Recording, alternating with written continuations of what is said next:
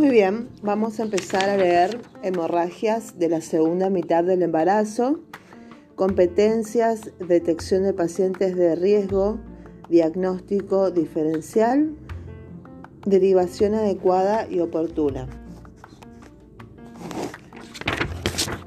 Ginecorragia de la segunda mitad del embarazo, definición, es todo tipo de sangrado genital que se presenta a partir de las 20 de gestación. Motivo de consulta. El más frecuente, como su nombre lo indica, es la pérdida de sangre por genitales externos. La cantidad es variable y no contribuye al diagnóstico. Como siempre, en obstetricia corresponde evaluar la edad gestacional para ubicarnos rápido en los posibles diagnósticos y en ese sentido debemos recordar las causas a saber.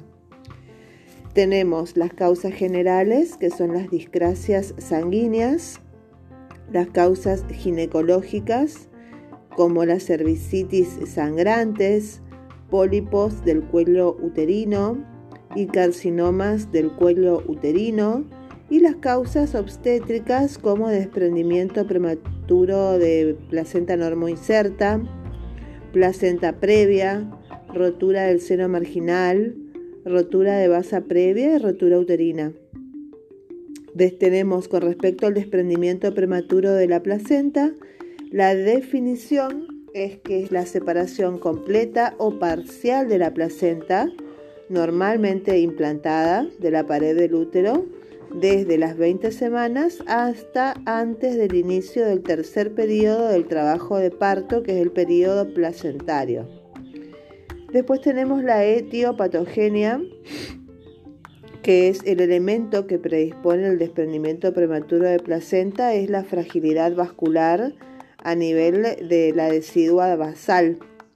Competencias. Las competencias son la detección de pacientes con factores de riesgo, en esta competencia juega un valor importante el interrogatorio, buscando los factores de riesgo que también se pueden rescatar de la ficha de control prenatal, a saber, tabaquismo, crecimiento ponderal de peso reducido durante la gravidez o también un exceso, diabetes, hipertensión arterial, es más frecuente en la hipertensión crónica.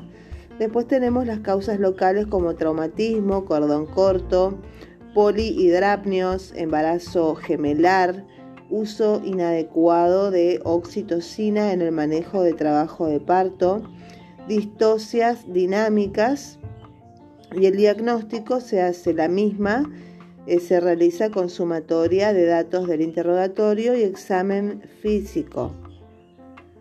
El diagnóstico clínico del desprendimiento prematuro de placenta se hace con un interrogatorio de la fecha de la última menstruación, la evaluación de la ficha de control para buscar factores de riesgo, el feto vivo o muerto, eh, bueno, eh, factores de riesgo.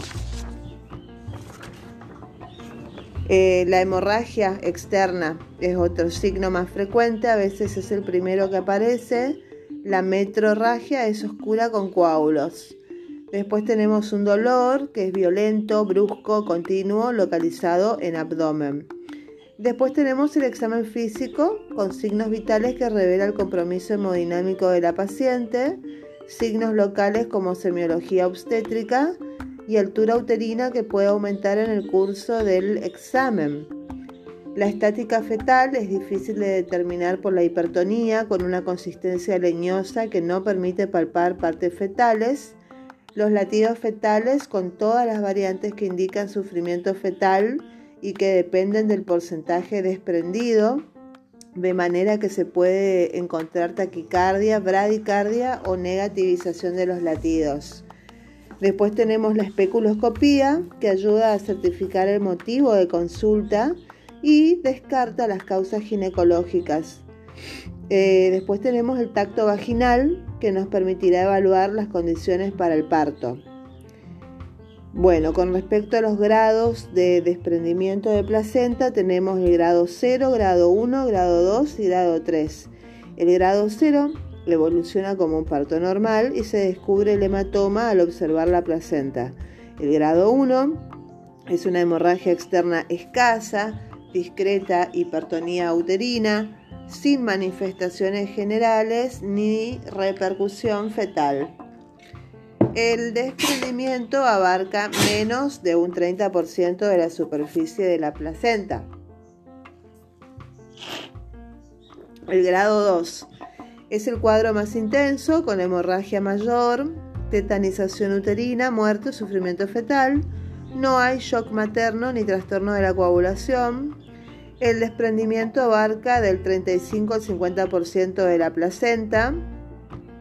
Con respecto al grado 3, es un útero, el grado 3 tenemos el útero tetanizado, muerte fetal constante, shock materno y trastorno de la coagulación. La placenta está desprendida con un 50 a 100% de su superficie. Se subdivide en 1 con coagulación intravascular diseminada y 2 sin coagulación intravascular diseminada. Y este grado está asociado a la mortalidad materna.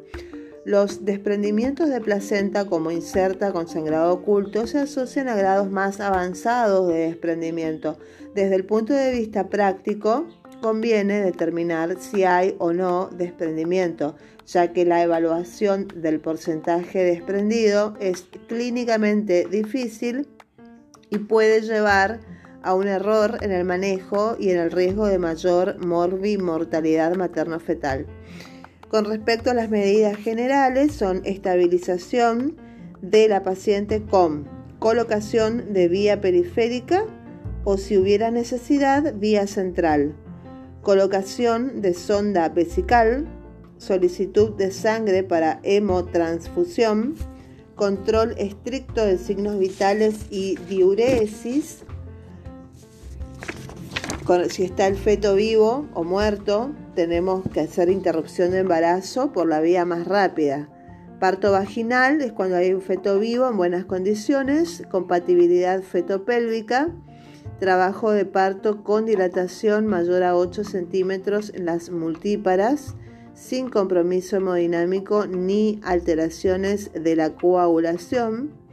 Eh, si hacemos cesárea es cuando está el feto vivo en malas condiciones, compromiso hemodinámico superior a 500 mililitros o signos de hipotensión arterial y las condiciones cervicales son desfavorables. La conducta depende del estado hemodinámico de la paciente. Se prefiere la vía vaginal, la rotura de las membranas acelera la evolución del parto. En cuadros graves se realizará reposición de la bolemia, estudio de las crisis sanguíneas, tiempo de coagulación, fibrinógeno, plaquetas, control de diuresis horaria. El tratamiento obstétrico es la cesárea y de acuerdo con la respuesta contráctil del útero y del grado de hemorragia, surgirá la indicación de histerectomía.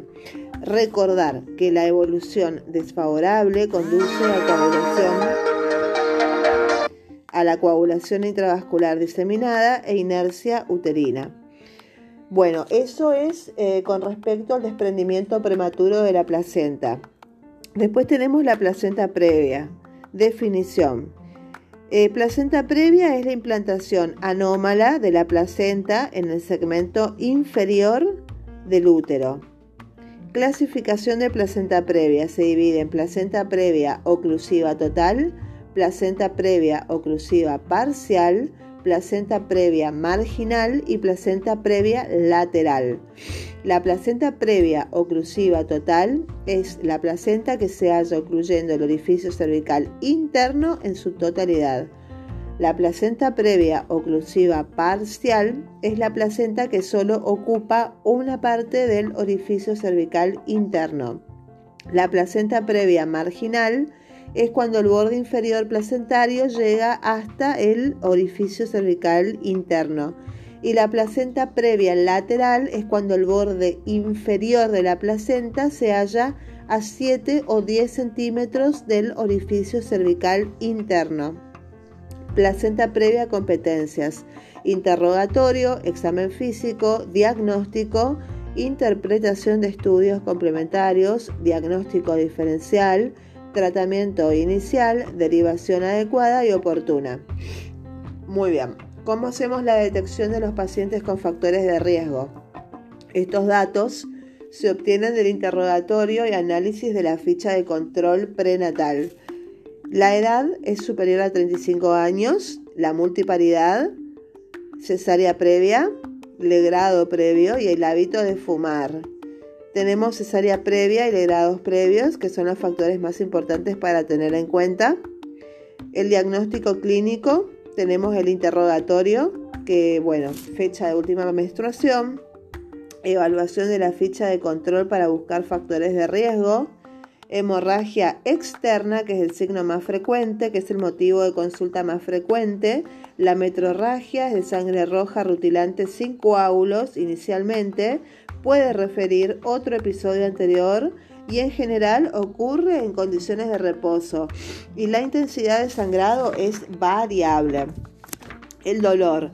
No hay dolor inicialmente, aunque debido a la liberación de prostaglandinas puede aparecer secundariamente contracciones. De acuerdo a la intensidad del sangrado se puede clasificar en leve, moderada y severa. La leve es cuando hay una pérdida menor al 15% sin alteraciones de los signos vitales. el sangrado moderado es una pérdida del 15 al 30%. La paciente presenta variaciones de la TA, de la frecuencia cardíaca, de la humedad de la piel, el sangrado moderado. Y la eh, hemorragia severa es cuando hay una pérdida superior al 30%. La paciente presenta signos eh, de shock, hipotensión arterial, estado de shock hipovolémico, oliguria, anuria y hay ese sufrimiento fetal agudo o muerte. El examen físico eh, en, la en la placenta previa, bueno, vamos a ver los signos vitales, van a traducir el grado de compromiso hemodinámico. La semiología obstétrica va a ser una altura acorde a la edad gestacional y a la estática fetal, que puede haber más presentaciones distóxicas. Los latidos fetales en general se afectan tardíamente en relación con la afectación materna. La dinámica uterina puede o no estar presente, pero el tono es normal. La especuloscopía certifica el motivo de consultas y descarta patologías vaginales o cervicales. El tacto vaginal en la, placenta previa está proscripto. La conducta es internación y expectación armada y derivación adecuada y oportuna. A. Con pacientes hemodinámicamente compensadas tenemos placenta previa oclusiva total. ¿Qué hacemos ante esta situación?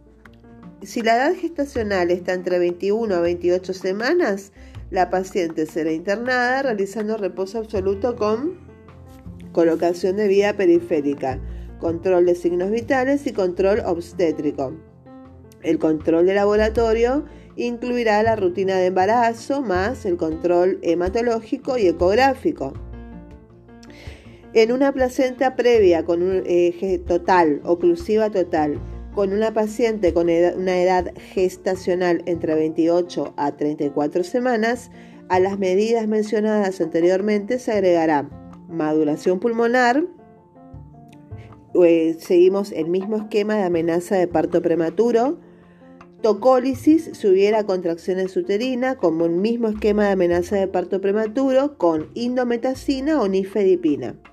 Y si tenemos una placenta previa oclusiva total con una paciente con edad gestacional de 34 semanas, vamos a ver las medidas generales hasta las 37 semanas y programar la interrupción por vía abdominal.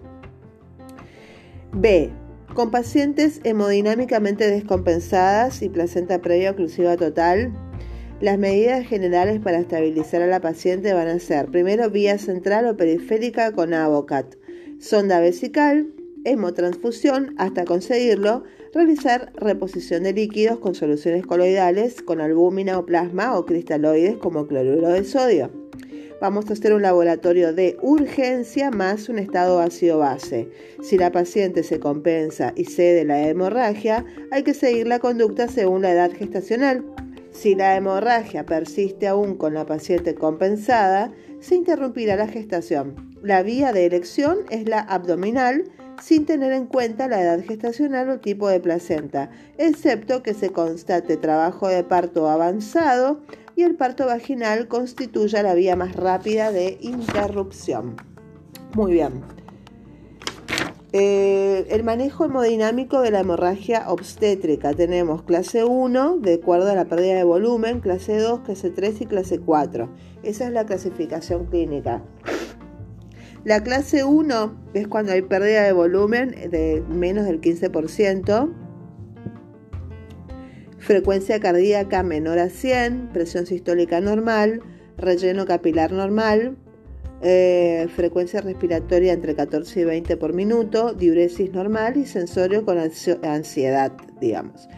La, ya la clasificación clínica 2 de clase 2 hay una pérdida de volumen entre el 15 al 30, una frecuencia cardíaca mayor a 100, presión sistólica normal todavía, el relleno capilar ya está disminuido, una frecuencia respiratoria que está entre 20 y 30 por minuto, la diuresis está normal con tendencia a disminuir y el sensorio hay agitación de la paciente.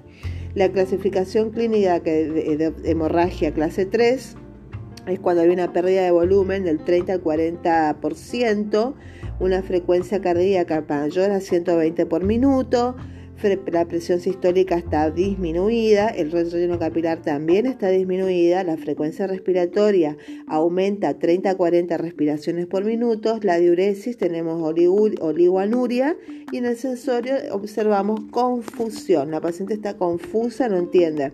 Clase 4, la hemorragia clase 4 hay una pérdida de volumen del más del 40% una frecuencia cardíaca mayor a 140, una presión sistólica que está disminuida, el relleno capilar está disminuida, la frecuencia respiratoria ya estamos a más de 40 respiraciones por minuto, hay anuria directamente, no hay diuresis y el sensorio ya es letargia, la paciente no abre los ojos, no habla y no, no, no, ya está letárgica. Muy bien, esas son las clasificaciones clínicas de la hemorragia. En la evaluación clínica vamos a, evaluar si es una hemorragia leve, una hemorragia moderada, una hemorragia grave o una hemorragia severa. Bueno, en todos los casos vamos a hacer una expansión del volumen intravascular. Vamos a hacer un plan de hidratación parenteral por una vía central periférica doble vía.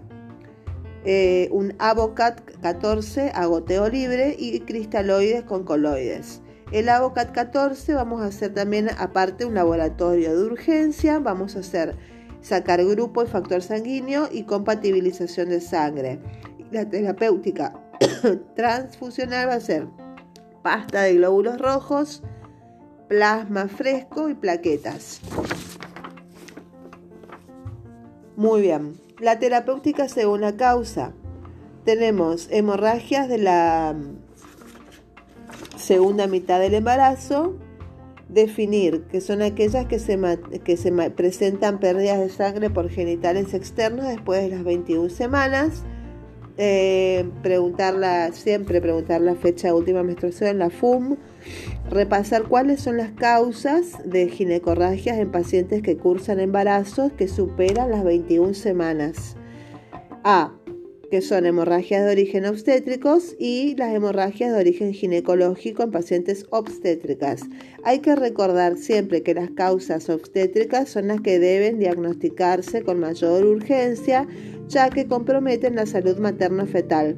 7. Una vez que se repasaron las causas más frecuentes, hay que establecer la prioridad de acuerdo a con la gravedad de las diferentes patologías y en este sentido deben darse prioridad las dos patologías más graves que son el desprendimiento de placenta y la placenta previa, las otras seno marginal y basa previa y la rotura uterina se diagnosticarán en la medida que se descarten las anteriores. 8.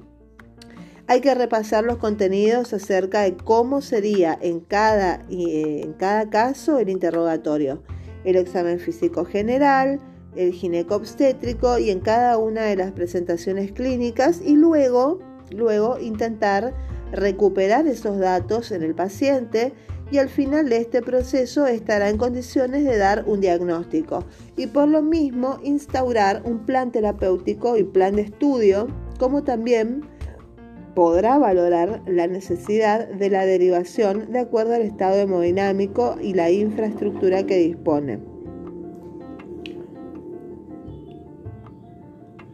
Muy bien. Entonces, el algoritmo de las ginecorragias en la segunda mitad del embarazo, vamos a tener hemorragias de origen obstétrico, que pueden ser desprendimiento prematuro de placenta inserta, rotura uterina o mm, rotura uterina o parto prematuro. Y las hemorragias ginecológicas eh, puede ser una ginecorragia en la segunda mitad, puede ser una hemorragia ginecológica en pacientes obstétricas, que pueden ser hemorragias vaginales o por patología cervical. Bueno, acá tenemos un cuadro clínico comparativo de las ginecorragias de la segunda mitad. En la clínica tenemos, eh, bueno, desprendimiento prematuro de placenta norma inserta, placenta previa, rotura uterina y eh, BP. Bueno, con respecto al desprendimiento prematuro de placenta normo inserta, en el interrogatorio vamos a ver ginecorragia escasa, moderada, oscura, con coágulos, va a ser muy dolorosa. En el examen físico, eh, los signos vitales en todos los casos estará de acuerdo. Eh, el abdomen en el desprendimiento de placenta normo inserta va a ser eh, la altura uterina aumentada, los latidos fetales van a ser taquicardia, bradicardia o directamente no va a haber latidos fetales.